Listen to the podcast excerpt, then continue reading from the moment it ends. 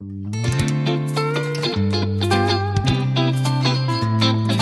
nun, zwei Mann, ein Wort.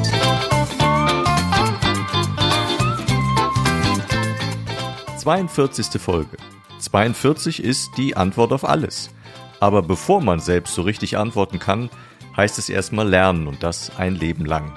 Was den Brockhaus und Schallplatten verbindet, was Julius über Karl den Kahlen gelernt hat und warum Lernstillstand nicht zufriedenstellt, lernt ihr in Folge 42 von zwei Lehrer ein Wort. Viel Spaß. Wozu dient das Studieren als zu lauter Ungemach? Unterdessen läuft der Bach unseren Lebens, das wir führen, ehe wir es inne werden, auf sein letztes Ende hin. Dann kommt ohne Geist und Sinn dies alles in die Erde. Und damit einen wunderschönen guten Tag, Abend, Morgen, wann auch immer ihr hört. Folge 42 ist jetzt in den Startlöchern. Mit diesen pompösen Worten sagen wir auch schönen guten Tag an Markus. Schönen guten, pompösen Tag.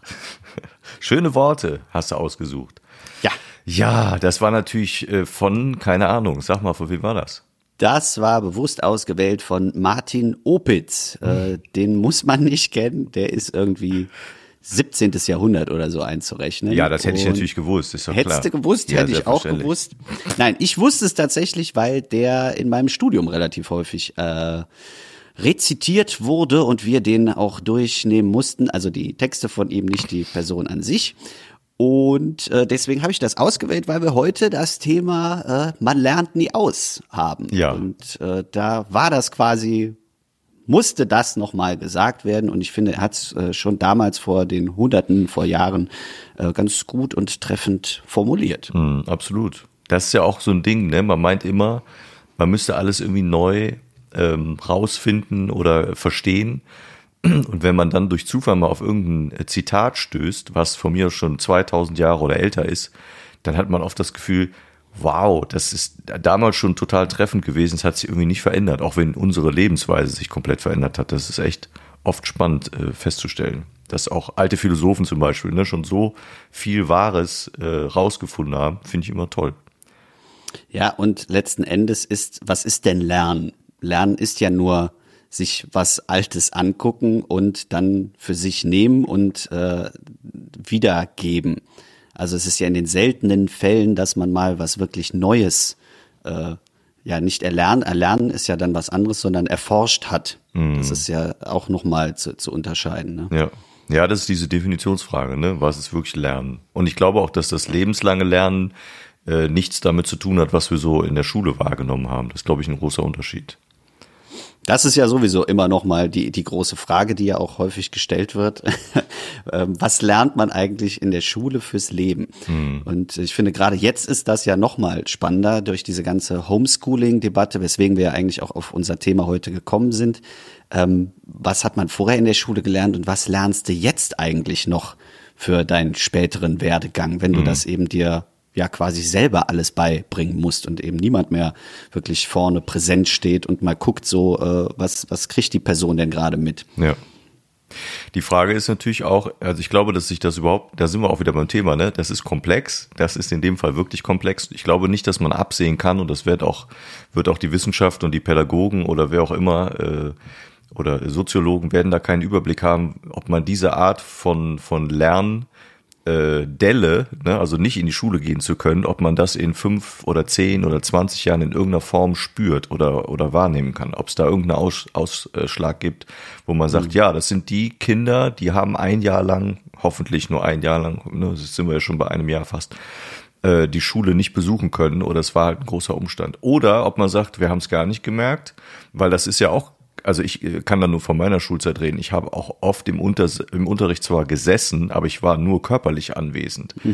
Und das kann ich mir vorstellen, ist dann vielleicht gar kein großer Unterschied, außer dass ich dann geprüft wurde und man rausgefunden hat, Latein doch wieder nur eine 5. Ne? Also das äh, weiß ich nicht, ob das ist wirklich interessant und glaube ich komplex, was wirkt sich da wie aus und ist das irgendwann spürbar oder messbar, dass man sagt, ja, also die Generation, die hatte da echt einen Bruch Und den hat man auch nicht wieder hinbekommen. Oder auch zu welchem Zeitraum? Ne? Sind das Grundschulkinder? Sind das äh, Kinder in der Oberstufe? Wo, wo merkt man das? Oder ist es auch egal? Das ist echt spannend. Also ich denke, die, die Hauptauswirkung wird man merken eben bei den Grundschülern, gerade so erste, zweite Klasse, weil ähm, da ja auch die große Frage ist, äh, dieses Lernen, Lernen. Also so blöd sich dieses Wort oder dieses Unterrichtsfach, was wir damals sogar als Unterrichtsfach hatten, Lernen, Lernen. Ach echt, hattet Ähm, ihr das? Ja, ja. Das, In der das wurde da Grundschule? So, nee, nicht in der Grundschule, sondern äh, wir hatten das nochmal später äh, in den ersten ähm, Stufen äh, des Gymnasiums. Ach, Da wurde das so gerade neu eingeführt, dass man, und da haben wir noch gesagt, warum muss man denn jetzt lernen? Lernen, was ist das für ein dämliches Fach?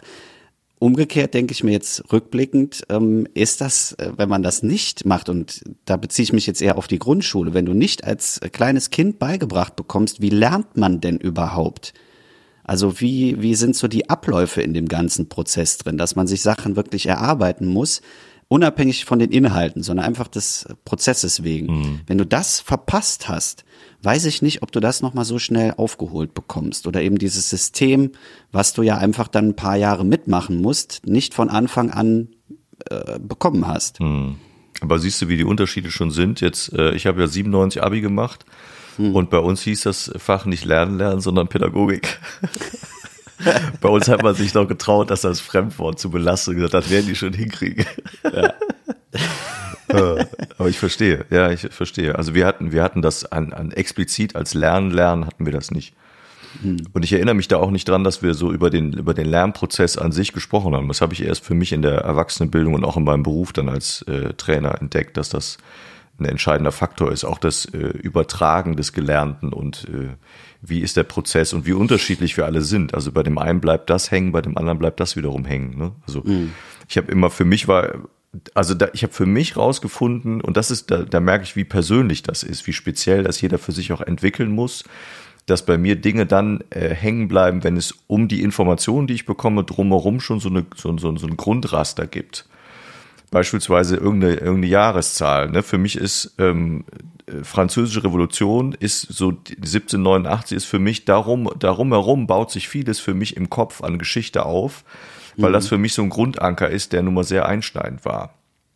Und da ist für mich dann klar, da gibt's dann den Beethoven, der war da schon da, Mozart war auch noch ein bisschen da, wenn auch nicht mehr lange.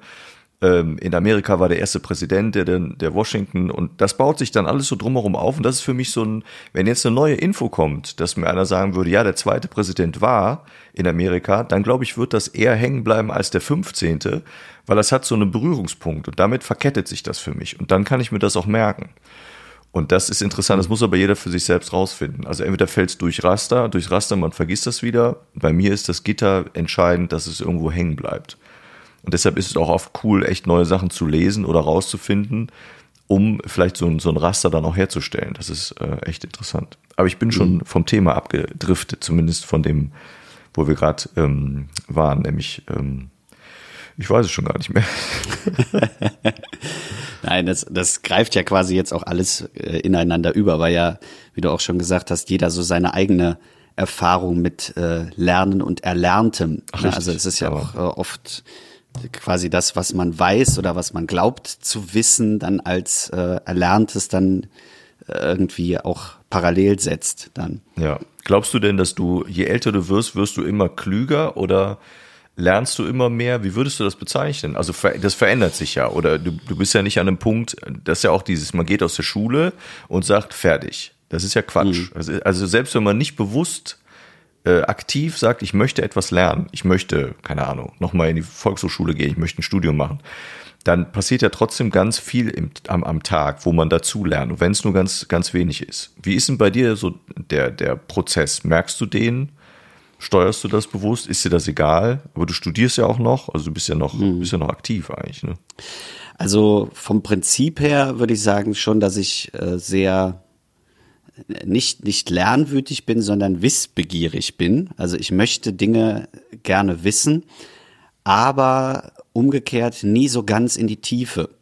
Also man würde es vielleicht als Halbwissen, äh, als gefährliches Halbwissen bezeichnen.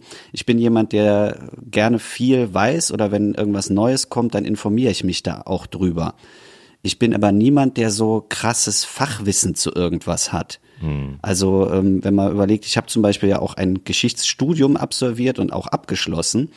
Ich könnte dir jetzt aber nicht mehr äh, alle Könige, Kaiser, äh, Päpste und sonst was aufzählen, weil mich das einfach dann nicht genug interessiert hat für später oder ich den Nutzen da drin nicht sehe. Ich, mhm. ich kann dir das, wie du vorhin gesagt hast, dieses Raster noch aufzählen, aber ich habe zum Beispiel mal äh, gelernt, äh, also ich konnte, ich habe eine Klausur geschrieben über, äh, glaube ich, 800 Jahre deutsche Geschichte. Mhm. Und da konnte ich dir zu einem Ze gewissen Zeitpunkt alle Könige von äh, Otto der Kleine bis zu Karl der Kahle, äh, den dazugehörigen Papst, das Kloster, ähm, Krönungsjahr und äh, Örtlichkeiten nennen. Mhm. Das wurde auch alles abgefragt, das wusste ich alles. Ähm, weil ich das eben gelernt habe. Aber ich habe das nur für diese Klausur gelernt ja. und nicht, äh, damit ich das später weiß. Und deswegen habe ich das auch später dann quasi wieder verlernt, das könnte ich dir jetzt nicht mehr aufzählen, mhm. ähm, weil für mich dann eben andere Lernprozesse wichtiger waren, die äh, länger abgespeichert sind. Mhm. Und ähm, für mich ist eben wichtig, dass ich ähm, schon nicht zu jedem Thema was weiß oder gelernt habe, aber dass ich gucke, wenn ein neues Thema sich auftut oder ein neues Themenfeld, dass ich mich dann auch darüber informiere. Das ist vielleicht jetzt nicht wirklich Lernen, also ich setze mich da nicht hin, schlag fünf Bücher auf und erlerne mir ein Fachwissen über dieses Thema, sondern ich informiere mich vielleicht intensiver darüber. Mhm.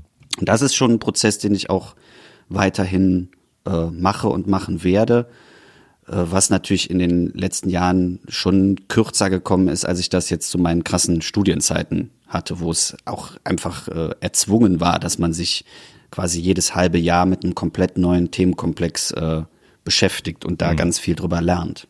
Es ist ja auch im Grunde genommen heute gar nicht mehr notwendig, wenn du siehst, wie schnell du Informationen bekommst, ja. ähm, dass du auch zum Beispiel diese, diese 800 Jahre, die du eben beschrieben hast, äh, das musst du gar nicht mehr alles wissen. Also ich glaube, du hast ja so eine, so, so eine Grundvorstellung, weil du dich damit mal intensiv beschäftigt hast, mhm. hast du so eine Grundvorstellung von dem, wie ähm, hat man gelebt, wie, wie war die Gesellschaft von mir aus aufgebaut, wie waren die Abläufe, das hast du alles aber trotzdem irgendwie verinnerlicht, selbst wenn du nicht mehr äh, Karl den Kleinen oder Karl den Großen oder was auch immer genau benennen oder betiteln kannst und gesagt hast, der hatte ein, ein rosa Leibchen an oder eben auch nicht. Das ist vielleicht gar mhm. nicht wichtig, weil du heutzutage innerhalb von fünf Sekunden über dein Smartphone rausfinden kannst, von wann bis wann und wer war die Frau oder was auch immer. Und das ist, ist die Notwendigkeit besteht eigentlich nicht mehr. Also auch dieses dieses große Wissen, was man früher glaubte haben zu müssen, äh, der, das im Brockhaus steht, dass man sagt, da weiß jeder, das ist ja, brauchst du ja nicht mehr. Ne? Das ist die große Diskussion, die ich äh, mit Eva die ganze Zeit führe, ob wir diesen Brockhaus, der wahnsinnig viel Platz wegnimmt, mhm. äh, mal aussortieren. Und dann ist aber immer noch so die Frage, ja, eigentlich nicht, weil mhm. das schon noch irgendwo ein klar, es ist nicht alles aktuell, was in dem Ding drin steht. Und das ist jetzt vielleicht auch äh, überholt und man geht seltenst mal an das Buch dran. Aber es ist doch irgendwie so für mich zumindest ein symbolisches Zeichen von, ich kann es auch noch ohne das drumherum nachschlagen. Also ich wenn ich so spontan drüber nachdenke, würde ich sagen, der Brockhaus äh, sind die Schallplatten äh, der, der im, im, im Gegensatz. Also das ist ja. schön und das hat auch was Tolles, so ein Brockhaus äh, davor mhm. zu stehen und von links nach rechts zu suchen, wo sind wir jetzt, was brauche ich jetzt, dann ziehst du das Buch raus, schlägst das auf.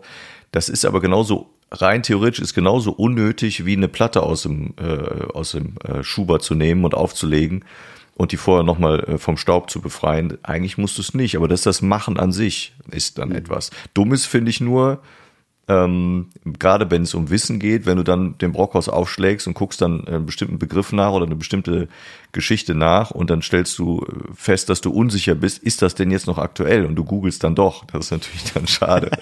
also dann ist der Prozess eigentlich fast schon hinfällig. Du kannst ja anfangen dann äh, zu korrigieren im Brockhaus. Das wäre ja auch noch eine Möglichkeit. Wobei äh, vielleicht noch ein Argument für den Brockhaus. Ich finde das äh, haptische, also mhm. wenn man was wirklich in die Hand nimmt, du gehst zum Regal hin, ziehst den in dem Fall Brockhaus raus, äh, schlägst das nach, machst dir bewusst, wo ordne ich dieses Wort ein, lese das, ist das, glaube ich, vom Lernprozess nochmal was anderes, als wenn du das eben nur äh, ja Treffer eins bei Google raussuchst. Ähm, ja. Weil das, ich glaube, das ist auch so ein Prozess vom Lernen, das habe ich immer gehabt. Ich musste mir Sachen immer ausdrucken. Ich konnte das nicht am PC oder war ja dann auch eine Phase, wo man sehr viel ausdrucken musste und viele dann umgestiegen sind auf irgendeinen äh, E-Reader oder auf ein Tablet. Und ich habe das immer, ich habe Berge ausgedruckt und markiert. Und das mache ich letzten Endes auch äh, immer mit Sachen, die ich lernen muss, muss ich in der Hand haben. Und ich muss das irgendwie anders visualisieren als auf einem Bildschirm. Ja, das hatten wir letztens irgendwie im Vorgespräch, dass du ein visueller Mensch bist, ne? Ja. Hm, weil du auch so oft Formulierungen benutzt wie äh, muss ich mal gucken. Das ist so für dich ist das anhören äh, gucken. Ja, das ist wirklich anders und das ist auch gut, wenn man das rausfindet, weil es für dich den größtmöglichen Erfolg liefert in deiner Art Wissen äh, oder generell auch Prozesse vielleicht zu verstehen und zu lernen. Ja. Das hätte ich mal den Dozenten früher sagen müssen. Ich, ich kann Ihnen in der Vorlesung gar nicht folgen. Ich muss das lesen. Es ja. tut mir leid. Ja, geht nicht anders.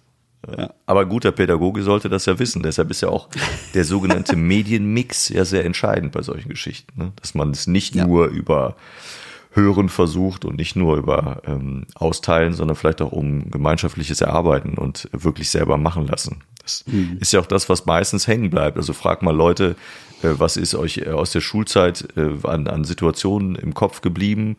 Außer die Prügelei am Schulhof ist da vielleicht irgendein Experiment im, im, im Chemieunterricht oder im Physikunterricht. Oder bei uns waren es im Biologieunterricht die, die äh, Rinderaugen, die seziert werden konnten. So, da habe ich dann gesagt, nee, danke, ich bin raus, bin dann rausgegangen, ich wollte das nicht.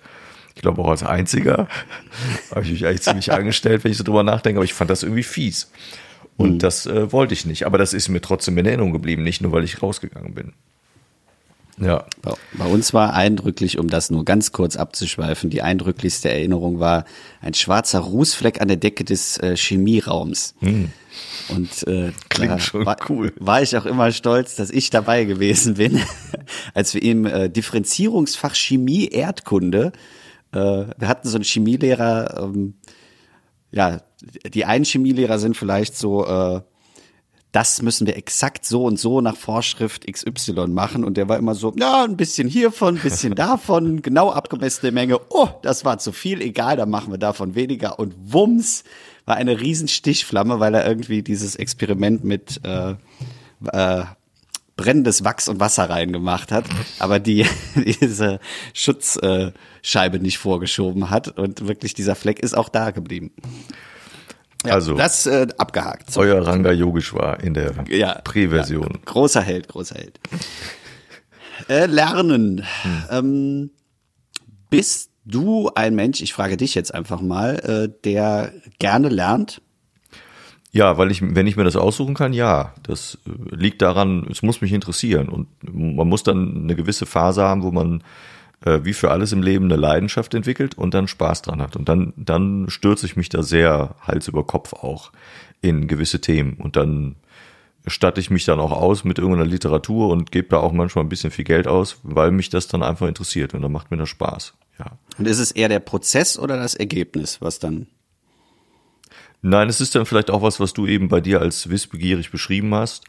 Mhm. Ähm, manchmal ist es frustrierend, aber auch dem Prozess, das ist ja so ein periodisches äh, Vorgehen, was, was ich an mir dann kennengelernt habe, ist eine, eine Entdeckung eines Themas, das kann auch ein Hobby sein oder, oder ähnliches, dann interessiert mich das, dann lese ich mich ein, dann merke ich plötzlich geht so ein Funke los und dann denke ich, oh, das ist ja super. Und dann ist es ja heutzutage auch sehr leicht, Informationen zu bekommen oder sich auch äh, Unterlagen zu bestellen oder Bücher zu bestellen oder Videos zu gucken. Und dann stürze ich mich da rein und dann weiß ich auch sehr schnell eigentlich recht gut Bescheid über, über gewisse Themen. Mhm. Äh, frustrierend war das zu Beginn nur, weil ich dann immer wieder festgestellt habe, das ist so in zwei, drei Jahren hört das auf oder dann äh, gucke ich nochmal zurück und denke dann, ich weiß von dem, was ich damals irgendwie mal konnte, auch von mir aus äh, handwerklich, weiß ich fast nichts mehr. Das würde ich heute nicht mehr hinkriegen. Mhm. Und das wiederum frustriert dann, weil man weiß, ich habe viel Geld oder auch viel, viel, Zeit vielleicht reingesteckt, um gewisse Dinge dann auch zu machen. Ähm, und im Endeffekt dann festgestellt, naja, es hat sich eigentlich nicht gelohnt. Und das ist aber nicht richtig, weil es hat sich gelohnt, weil du eine Erfahrung gemacht hast. Und auch das gehört ja zum Lernen dazu, ne? Also ausprobieren, äh, zu scheitern, sie irgendwas zu überwinden, über Dinge nachzudenken, sie zu lesen, zu beobachten. Das ist ja eine, das ist ja was, was dein Leben total spannend machen kann. Und deshalb weiß ich, dass es so ist mittlerweile und dann ist es auch in Ordnung so. Dann passt mhm. das auch. Ich habe dazu, was du jetzt gerade quasi schon beantwortet hast, habe ich ein äh, schönes Zitat gefunden. Das klingt im ersten Moment ein bisschen äh, kompliziert, ist es aber gar nicht. Ähm, und das ist, gibt quasi eine Frage, auf die sich viele stellen werden. Und vielleicht kannst du da dann auch noch mal kurz drauf äh, ja, eingehen. Ähm, und zwar lautet das, je mehr wir lernen, desto mehr wissen wir. Je mehr wir wissen, desto mehr vergessen wir. Je mehr wir vergessen, desto weniger wissen wir. Je weniger wir wissen, desto weniger vergessen wir. Je weniger wir also vergessen, desto mehr wissen wir. Warum also lernen? Hm. Ja. ja. Also das ist dieses Hin und Her. Äh, das war wahrscheinlich das, was man oft so beschreibt als mein Arbeitsspeicher ist voll, mehr kann ich nicht. Also alles, was jetzt, was ich jetzt lerne, schmeißt was anderes hinten raus, sagt man ja so, ne? Gemein. Genau. Hm. Ich glaube nicht, dass das so ist. Ich glaube, dass das im Kopf trotzdem drin ist. Das finde ich, merkt man äh, bei Träumen zum Beispiel. Plötzlich äh, wirst du morgens wach und hast das Gefühl, jetzt habe ich was aus der Kindheit geträumt, das wusste ich gar nicht mehr und das hat sich wieder in Erinnerung gerufen oder es gab generell einen Moment im Alltag. Und ich glaube, dass das auch mit Dingen, die man gelesen hat, so ist. Und es gibt ja Menschen, die ähm, fotografisches Gedächtnis haben oder ein Buch gelesen haben und die können dir fast Wort für Wort sagen, was da drin steht. Und ich mhm. glaube auch, dass das in unserem Hirn alles abgespeichert ist, nur wir können es nicht abrufen. Uns fehlt irgendwie das Werkzeug, das nochmal rauszuholen. Aber ich glaube, dass es da ist und ich glaube, dass es uns auch prägt. Das glaube ich schon. Und deshalb finde ich, ähm, geht es immer, geht's immer darum, eher dafür zu sprechen, als zu sagen, hat doch eh keinen Zweck, ist doch eh wurscht. Weil du auch, glaube ich, ich glaube, wir brauchen das als Mensch auch, neues, äh, neue Informationen. Das muss ja nicht unbedingt das Lernen sein, wie wir das aus der Schule kennen. Also ich bin aus der Schule raus und weiß genau, ich war mir sicher nach dem Abi, ich möchte nicht studieren, weil ich es einfach satt hatte, mich, mich da in Unterricht zu setzen oder in eine Vorlesung und mir irgendwas thematisch anzuhören. Und der, der Umkehrschluss war, dass ich irgendwann in der Ausbildung in der kaufmännischen Ausbildung äh, das Gefühl hatte, jetzt verblöde ich nach drei Monaten in irgendeiner Abteilung. Mhm und dann habe ich angefangen, mir Literatur rauszusuchen, die mich dann interessiert hat. Und dann ähm, lese ich plötzlich, ähm, habe ich plötzlich äh, den Gallischen Krieg gelesen, wo ich gedacht habe, das hätte ich in der Schule nie selber angepackt. Aber habe auf der Fahrt zur Arbeit in, in der Bahn gesessen und habe gedacht, das ist irgendwie wie, du hast totalen Durst und du willst was trinken. Weil mhm. den ganzen Tag da rumsitzen und irgendwelche Anträge eintippen, da wirst du ja zum Horst im Kopf. Das, das macht dich ja verrückt.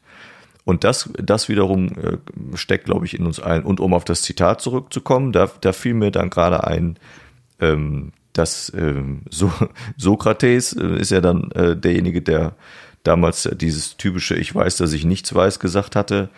Ähm, mhm. Und das war ja auch, weiß ich nicht, auch schon ein paar hundert Jahre vor Christus, 300 irgendwas Jahre vor Christus, äh, wurde das ja von ihm schon äh, vor Gericht quasi ähm, erzählt. Und das, ja, das, das lehrt einem einfach so eine, so eine gewisse Demut, auch je mehr du in ein Thema gehst oder vielleicht auch die, die Kiste aufklappst und sagst, Thema X gucke ich mir jetzt mal an, dann merkst du einfach, ey, wie komplex Dinge sind, wie kompliziert sie sind und wie viel Zeit sie in Anspruch nehmen, sie dann auch äh, zu verstehen. Und das finde ich gut, weil das einen äh, auf dem Boden hält und sagt, nee, du bist nicht der Überflieger. Das sind die wenigsten von uns. Die meisten sind echt sehr beschränkt im Kopf. Die sind speziell auf verschiedenen Gebieten. Entweder sind die gut im äh, sich aufplustern und so tun, als hätten sie Ahnung von irgendwas. Aber in Wirklichkeit äh, haben sie es nicht. Das ähm, ja. macht demütig. Das, das ist ein, deshalb ein sehr gutes Zitat, finde ich. Hast du gesagt, von wem das ist? Nee, das ist äh, Autor unbekannt. Okay, den kenne ich. ich hab, den kennen die meisten. Ich habe übrigens mal in einem Museum ich glaube, es war in der Ägypten-Ausstellung in Bonn. Fand ich auch irgendwie schräg, dass das da drunter stand. Unter einer kleinen Skulptur stand drunter unbekannter Stecher. da habe ich gedacht, das kann man doch eigentlich so nicht schreiben, oder? Also war natürlich keine Skulptur, sondern es war dann so ein, wie sagt man, wie heißen die noch? Schnitt. Danke. Äh, und da stand drunter unbekannter Stecher. Ich dachte, okay, danke für diese Information. Kann man das so schreiben? Ja, eigentlich ist es richtig. Nur weil mein verrückter oder auch schräges äh, äh, äh, in der heutigen Zeit äh, pornografisch geprägtes Hirn das wieder in eine andere Schublade schiebt. Das ist ja mein Problem und nicht das Problem. Weil dein Lernprozess ein anderer war. Ja.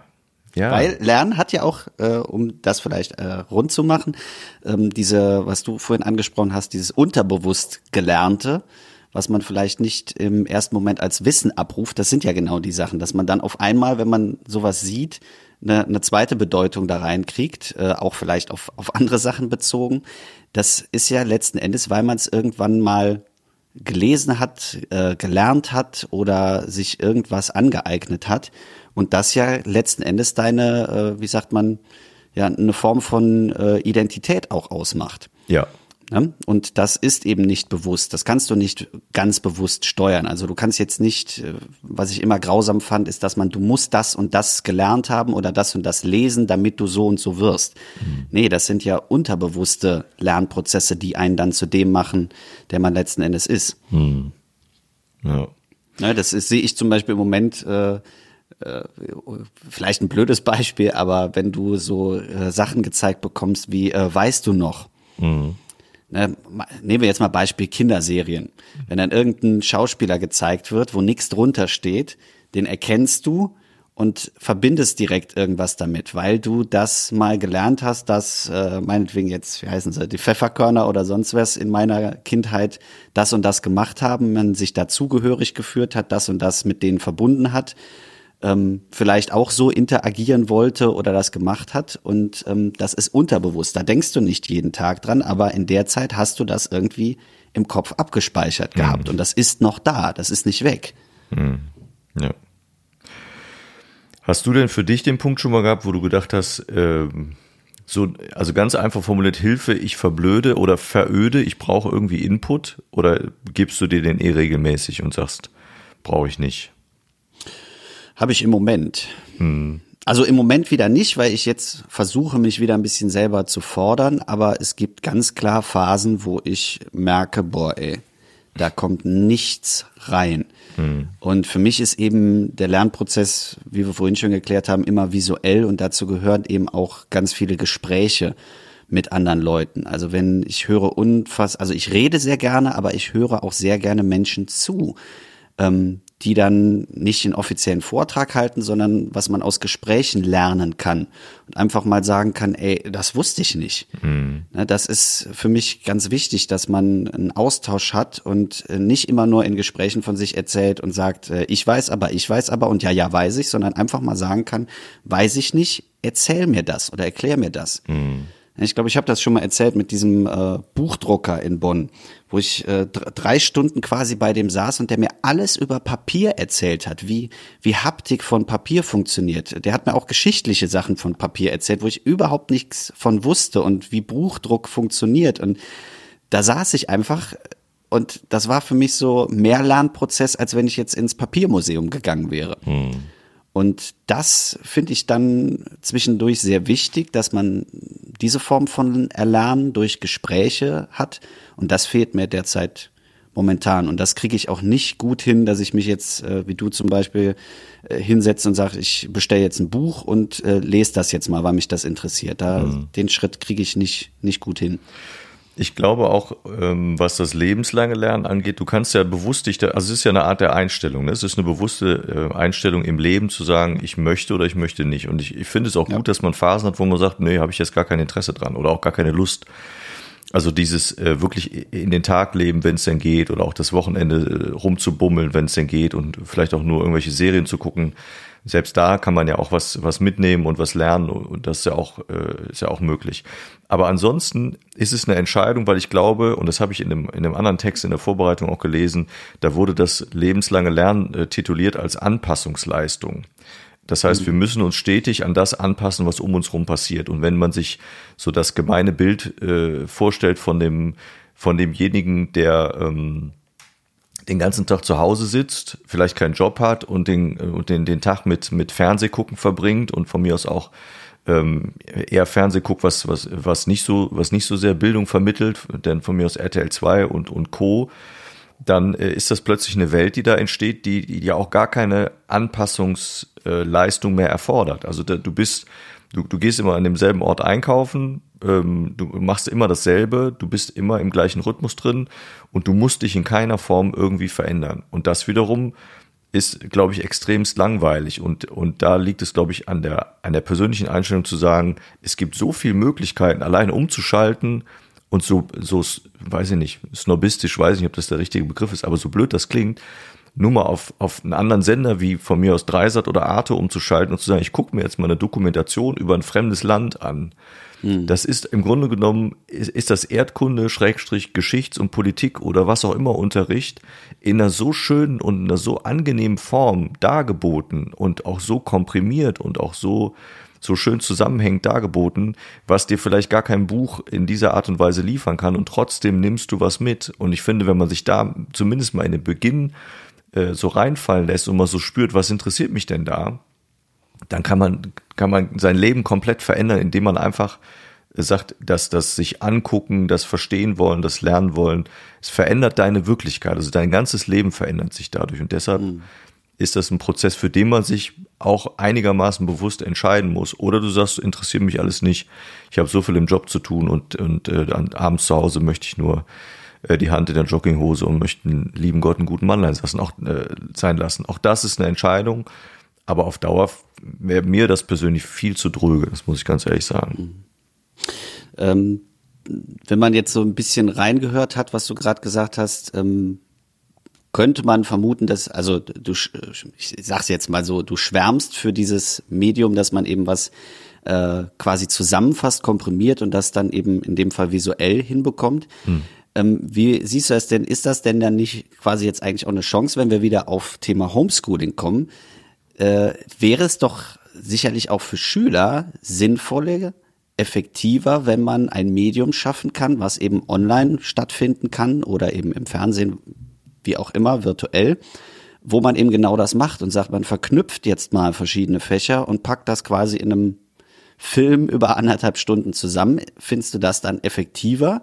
vom Lernen oder ist da dann die Präsenz vielleicht doch die bessere Alternative? Ja, ach, das ist natürlich auch wieder die Diskussion, was bleibt wo am meisten hängen. Also ich glaube, dass ein gut gemacht, eine gut gemachte Dokumentation zu einem bestimmten Thema wesentlich mehr bringt als ein, dröger Vortrag, also ein dröges mhm. Beschallen von vorne.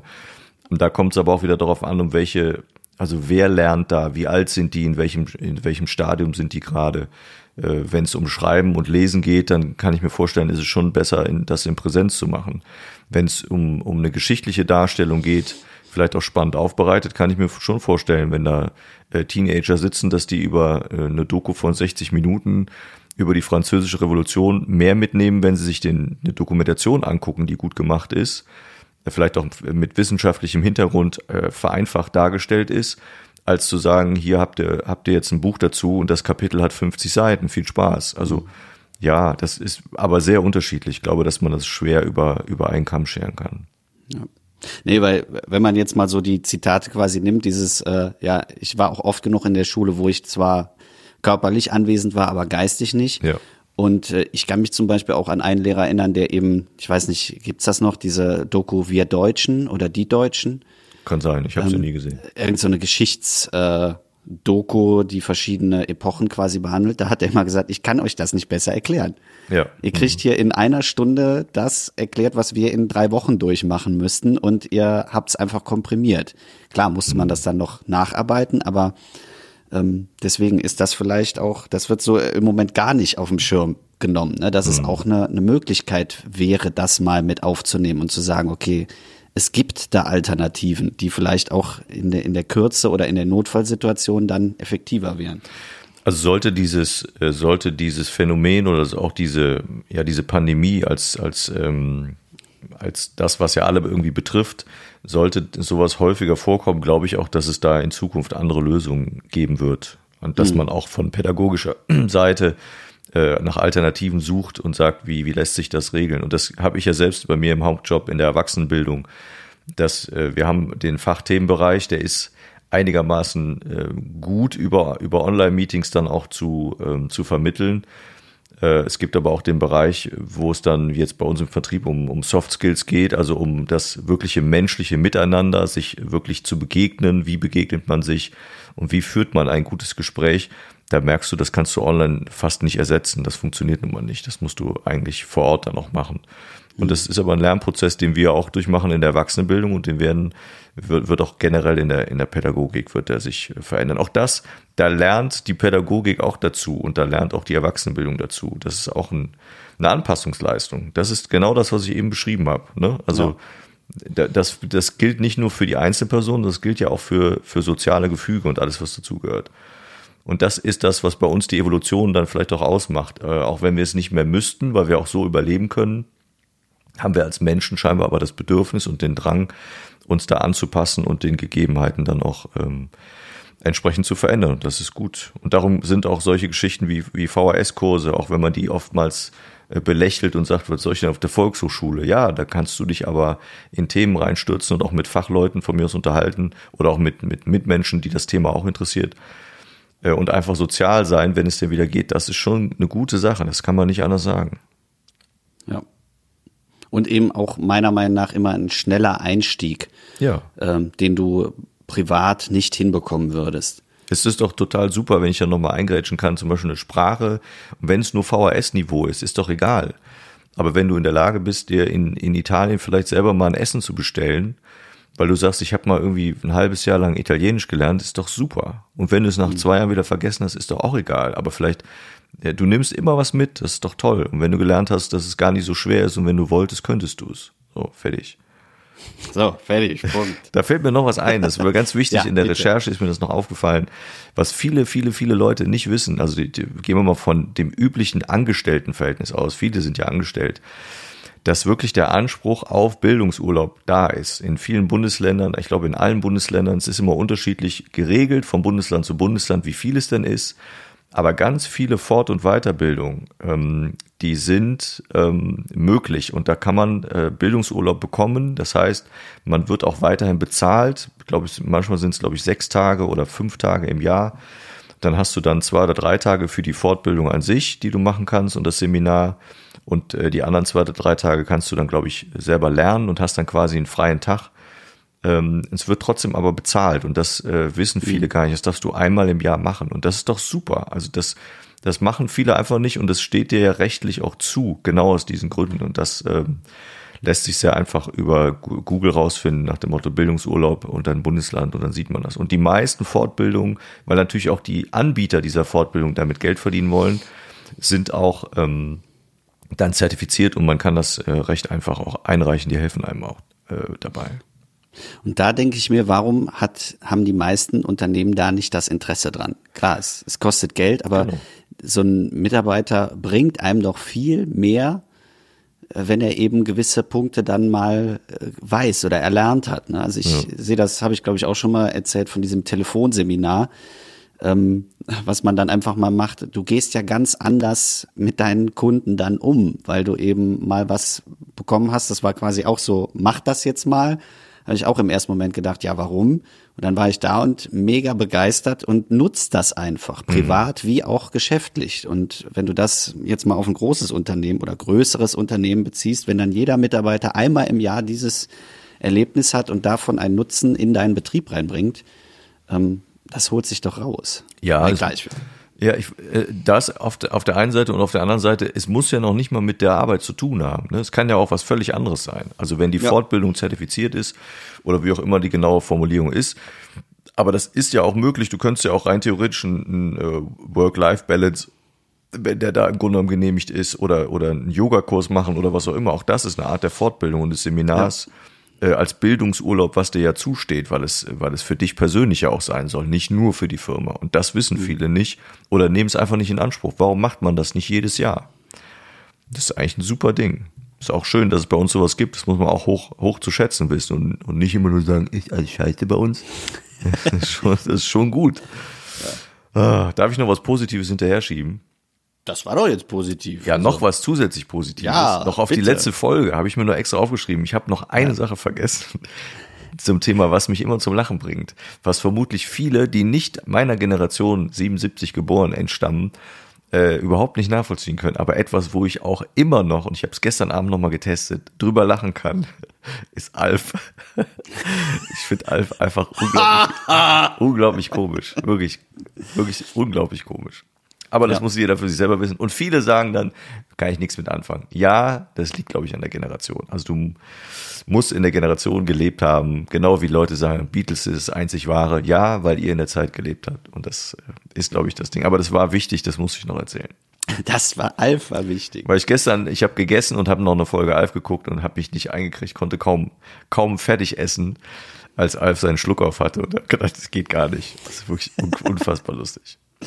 Und da ist bei Alf, muss man mal den deutschen Synchronsprecher loben, weil der sehr viel da reingemacht hat, was im Englischen nicht war. Also da ist genau der umgekehrte Fall. Ja. dass äh, normalerweise ist ja, Ja. genau, dass im äh, Englischen sehr viel lustig ist und es in Deutsche dann langweilig wird und da ist es eher umgekehrt. Ja, stimmt. So. So. Ah, ich hätte noch ein Kultur, ich habe so viel. Ich, ich rede heute viel. Ja, merke komm, es ist eine Lernfolge. Wir haben auch ein bisschen hier Bildungsanspruch. Mein Kulturtipp, darf ich den Kulturtipp rausbringen? Ja, Wenzel, los. Kulturtipp der Woche. Und der Kulturtipp diese Woche, ich bin mir gar nicht sicher, ob ich den nicht in irgendeiner Folge schon mal rausgehauen habe.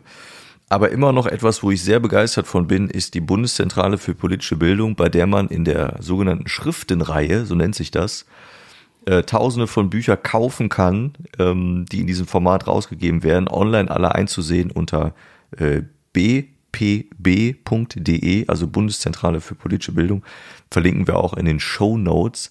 Und da kosten Bücher im Schnitt entweder 4,50 Euro oder 7 Euro, mehr nicht. Und das sind vom dicksten Wälzer bis zum kleinen Büchlein ist alles dabei. Wissenschaftliche Hintergründe, vereinfacht formuliert. Und die gehen von Zeitgeschichte, Politik oder Wirtschaft, Gesellschaft, Umwelt, Bildung, Kultur, alles. Da ist wirklich alles drin versehen. Und das ist so viel gutes Zeug, was man, was man da findet, zu, zu egal zu welchem Thema, für so wenig Geld, was da unterstützt wird vom Staat. Und ich finde, das ähm, ist einfach eine, eine, ein Potpourri der guten Laune für Leute, die Lust haben, sich, sich was, äh, was durchzulesen. Ich kann das äh, immer wieder nur betonen. Also Bundeszentrale für politische Bildung, Schriftenreihe, einfach mal googeln. Das ist super, da bestelle ich total gerne. Ich, ich musste gerade lachen, weil ich mir vorgestellt habe, wie du durch so einen Gang mit endlos vielen Büchern gehst, alles ist still um dich herum und zwischendurch hört man so, yeah! Woo! Ja, Geil! Wahrscheinlich ist es ähnlich. Ja. Ja. Der Visueller Mensch, Entschuldigung. Nein, es, äh, es Ja. bei mir dann aber ähnlich. Ich würde auch gerne, wenn wenn das möglich wäre, in in eine Bibliothek gehen und da mir die Bücher dann auch selber angucken können. Das geht leider im Moment ja nicht. Da kann ich nur Bonn empfehlen. Ja. Die ULB in Bonn, die ist wirklich schön, weil man dann quasi mit dem Blick auf den Rhein, also auch nicht in allen Räumen, aber in vielen, gehst du quasi durch die Gänge und kannst dann auf den Rhein schauen. Und das ist echt, es gibt nichts Beruhigenderes, als da durchzugehen, ähm, wenn man jetzt nicht den Anspruch hat, irgendwas äh, zu finden, was nicht da ist. Ähm, aber einfach mal durchgehen und sich irgendwo in eine Reihe stellen, ein Buch rausziehen und mal drin lesen, das ist echt äh, auch empfehlenswert. Ja. Das ist Lebensqualität, finde ich, oder? Ja. Ja. Wie sagte Slatko damals, ich habe kein Buch. Kennst du Slatko? äh, von äh, ersten Staffel Big Brother, Ja, oder? genau. Ist hängen Großer Bruder, du bist immer da. Ist hängen geblieben, ist komisch, oder? Ja. Weil es die erste Staffel war. Hm. Schlimm. Ach, warum? Warum hat man sowas im Kopf? Aber Ich weiß es nicht, aber es ist doch interessant. Da, da sind dann vielleicht Menschen, die sich dagegen entschieden haben und die diese Anpassungsleistung nicht, nicht gehen wollen oder zumindest nicht auf diese Art und Weise. Auch das ist in Ordnung, aber deshalb sieht man ja, jeder entscheidet da frei. Ne? So. Der Mensch als Unternehmer seiner selbst habe ich mir aufgeschrieben. Das fand ich ein tolles Stichwort. Ich habe jetzt noch eine Frage, die wollte ich eigentlich ganz am Anfang gestellt Ja. haben, aber ähm, die stelle ich jetzt auch trotzdem noch, ähm, weil diese Frage kann ich selber nicht mehr hören. Und das ist die Frage, die eigentlich direkt hätte kommen müssen, wenn man unseren Podcast hört. Und zwar, ähm, wie lernst du eigentlich immer deine Texte auswendig? Oh, okay, ja. Weil wir müssen ja noch ein bisschen Bühnenbezug hinbekommen und da, das ist, das werde ich so oft gefragt und du wahrscheinlich auch, ähm, wie man das hinbekommt. Ja, sag doch mal, wie bekommst du das denn hin? Ich, ich habe dich gefragt. Ähm, ich äh, lerne die nicht wirklich, weil ich das große Glück habe, dass ich schon immer mir Sachen sehr schnell merken konnte, gerade was so Texte angeht. Und ähm, es ist einfach, äh, der, der Kniff ist fünfmal durchlesen, fünfmal vortragen und fertig.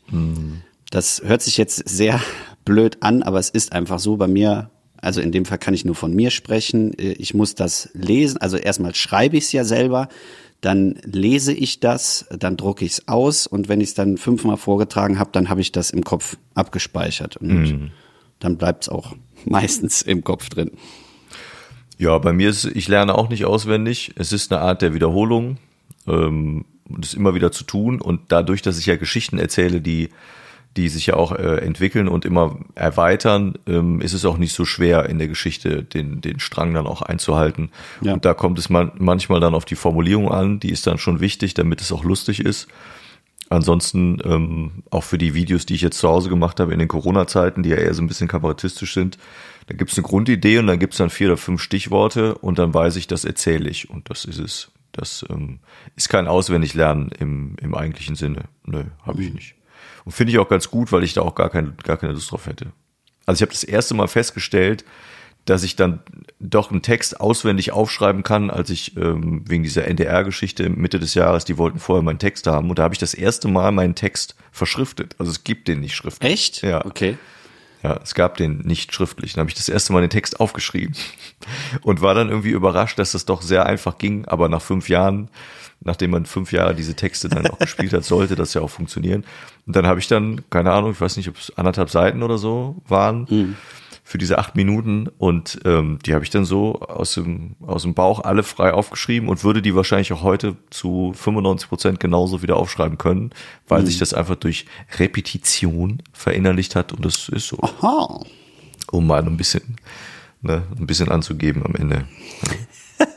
Ja, Latein hat ja geholfen, das muss man schon sagen. Ne? Also die Wahl zwischen ja. fünfte Klasse fängst du mit Latein an oder mit Englisch. Da hieß es, haben meine Eltern erfahren, lassen Sie ihn Latein lernen zu Beginn. Ist zwar schwieriger, aber wird ihm helfen und ich muss das bestätigen. Ich glaube, hätte ich ein Kind, was ich nicht vorhabe, aber hätte ich eins, dann würde ich ihm dasselbe empfehlen. Mach Latein, du Faules. Das ist gut, das hilft. Salvete poelle et puri. Ja, du mich auch.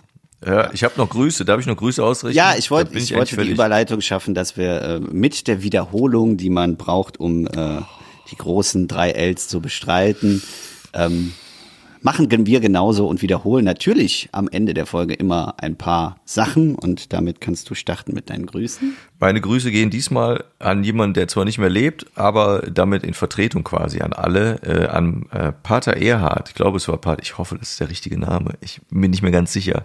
Alle, die jetzt auch auf der Schule waren, werden sagen, nein, der hieß anders. Aber ich erinnere mich an eine Sitzung oder ein, eine, ähm, an ein Treffen, ich glaube ganz zu Beginn in der Aula ähm, der Schule und da sagte er zu Beginn und in der Begrüßung, wir möchten, dass ihr diese Schule als mündige Bürger verlasst. Und das ist bis heute, obwohl ich da, wie alt war ich da, 13, keine Ahnung, in der fünften, äh, das ist mir bis heute wirklich hängen geblieben. Und ich fand das toll und scheinbar auch sehr beeindruckend, dass ähm, ich das bis heute weiß. Und da hat äh, ein Pädagoge sich einen guten Satz ausgedacht. Und deshalb gehen die Grüße an mhm. den Pater, Schrägstrich, an alle Pädagogen da draußen, die einen super Job machen und die echt richtig zu rödeln haben. Und das merken viele, äh, wenn sie jetzt im Homeoffice ihre Kinder betreuen müssen und ihnen was beibringen müssen, wie schwer das doch ist. Und ich finde, wir haben viel zu wenig Lob für gute Lehrerinnen und Lehrer da draußen. Kleiner Daumen nach oben, nicht kleiner Daumen nach oben, sondern großer Daumen nach oben, ja. sehe ich ähnlich. Ich kenne auch ein paar, ähm, hab, äh, an, den, an der Stelle grüße ich noch den, den lieben Tim, der nämlich auch sehr, sehr viel immer machen muss und mit dem habe ich letztens noch mal geschrieben und äh, ja, da, das stimmt schon. Es gibt ein paar doofe Nüsse, die gar nichts machen, aber ein Großteil macht wirklich gerade einen sehr guten Job. Ja. So, ähm, was wollte ich jetzt noch? Ach so, was wir auch lernen müssen, ist unsere E-Mail-Adresse. Ah. Damit ihr nochmal äh, schreiben könnt, äh, was ihr so an Anregungen habt, vielleicht Themenvorschläge oder was ihr mal gelernt habt und jetzt unbedingt loswerden wollt. Das schickt ihr bitte an. zmewpodcast at gmail.com. Kann man es nicht auf Deutsch sagen? Doch kann man. Zweimal ein Wort. zmewpodcast, alles zusammengeschrieben. At gmail, also von Google Mail, abgekürzt dann gmail.com. Warum lachst du denn? Weil, als du gesagt hast, kann man das auch auf Deutsch sagen, dachte ich, kommt jetzt Smith Podcast at Gmail. Ja, wäre wär eigentlich richtig gewesen. Ja, so, jetzt ist aber auch genug. Äh, Wir beenden Folge 42 und wir haben uns sagen lassen, dass ja 42 die Antwort auf alles ist und wir hoffen, dass auch unsere 42 die Antwort auf allem ist und ja, beenden diese Folge mit einem dreifachen Hippipura und habe ich auch mal gelernt. Äh, ja, Wo denn? Wo lernt man das denn? dass Hip Hip Hurra immer zum Schluss alles auflockert. Es ist scheißegal, wie, wie der Tag gelaufen ist. Wenn du Hip Hip Hurra sagst, machen alle mit. Ja, stimmt, aber wo kommt das, wo kommt das eigentlich her? Hip Hip Hurra, Hip, hip, hurra. das ist, das ist bestimmt irgendein Gruß aus einer äh, Handwerkerzunft. Garantiert. Oder was von, Das, oder aus den Jägern, von den Jägern. Obwohl, da kennst du dich ein bisschen aus. Ist das von den Jägern? Nee, ne? nee, da ist das Halali. ich ich guck das nach. Das lerne ich, wo das Hip Hip Hurra doch herkommt. schön. Ja. Und damit ist jetzt aber auch genug. Das hat bestimmt der erfunden, der diese komischen Kindergläschen alle herstellt. Dafür stehe ich mit meinem Namen. genau. Hip Hip Hurra. War eine schöne, schöne Werbung. Egal. So, jetzt aber Feierabend. Jetzt haben wir dreimal, aller guten Dinge sind drei. Hip, hip, hurra. Ja, tschüss und bis im Sommer.